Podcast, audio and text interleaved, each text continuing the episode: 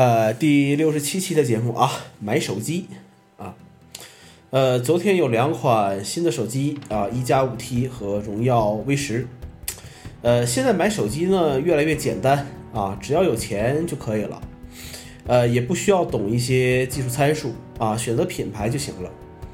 呃，随着智能手机越来越普及，使用的这个门槛呢也越来越低，呃，傻逼呢也是层出不穷了。现在这个新手机呢，呃，怎么说呢？这个趋势很很简单，是吧？呃，现在最近这两个月，就是你不是全面屏啊，不是所谓的全面屏，或者你不做成十八比九这种长宽比，你都不好意思跟人打招呼。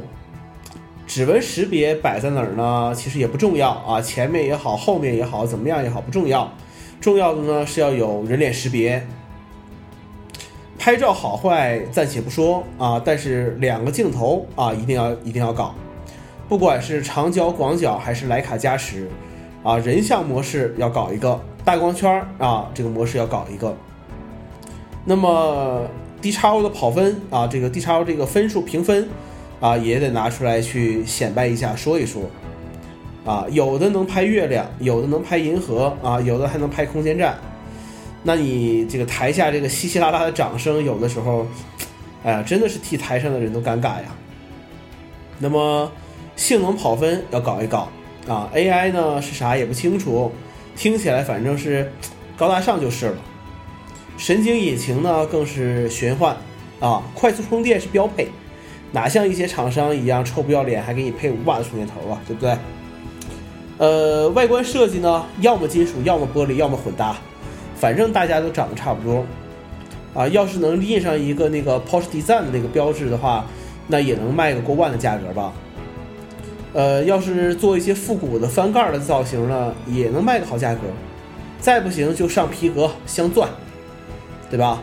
如果最是最如果以上这些都不行的话。啊，那我们就坐下来谈谈情怀。有的时候呢，还是挺怀念 iPhone 火爆起来以前的手机市场。大家外观不一样，系统不一样啊，可以折腾、可以玩耍的东西呢也会很多。后来有了 iPhone 之后呢，大家都是一个样子。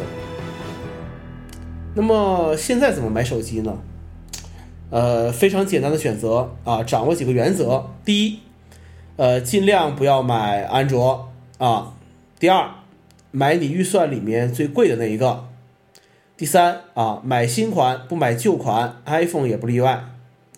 第四啊，要考虑一下以后卖二手的价格啊，哪一个和哪一个会更划算一些。呃，很多人看不惯 Apple 的做法，比如去掉耳机孔，比如呃改用这个易碎的玻璃机身啊，iPhone Ten 的这个刘海设计等等等等。但是呢，大多数的厂商是没有节操的。这个世界上跟着 Apple 的风格走，还是有肉可以吃的。你不跟着它走啊，标新立异啊，或者讲我们走另外一条路线，呃，你们看看黑莓啊就知道了，看看诺基亚啊也知道了。呃，现在手机的这个噱头啊，也也变了很多。从最开始的这个核战争啊，几核几核，到这个大屏幕啊，你三点五我四啊，你四寸我五点五寸，是吧？再到现在这个全面屏啊，然后有什么黑科技、爱国、呃情怀，对吧？从这个像素的多少到像素的大小，再到有几个镜头，代言人也是从国外到国内再到国外，手机这个本身啊，已经。不重要了，重要的是这个品牌效应。当然了，呃，你说现在手机功能有什么区别呢？除了一些就是愿意去玩的这些人之外，大多数人装一个微信就能解决百分之七十的需求了。更多的人，哎呀，说白了，你连要做的事情都不知道怎么用代办事项去管理一下。这就是目前大多数人的用法啊。按照这个套路来讲啊。现在买什么手机啊都无所谓。那么什么时候会再火一下呢？我觉得就要等这个 AR 或者是 VR 这个东西啊爆发那天，可能这个手机才会迎来再一次这种爆发吧。好了，以上就是这期的节目，我们下期再见。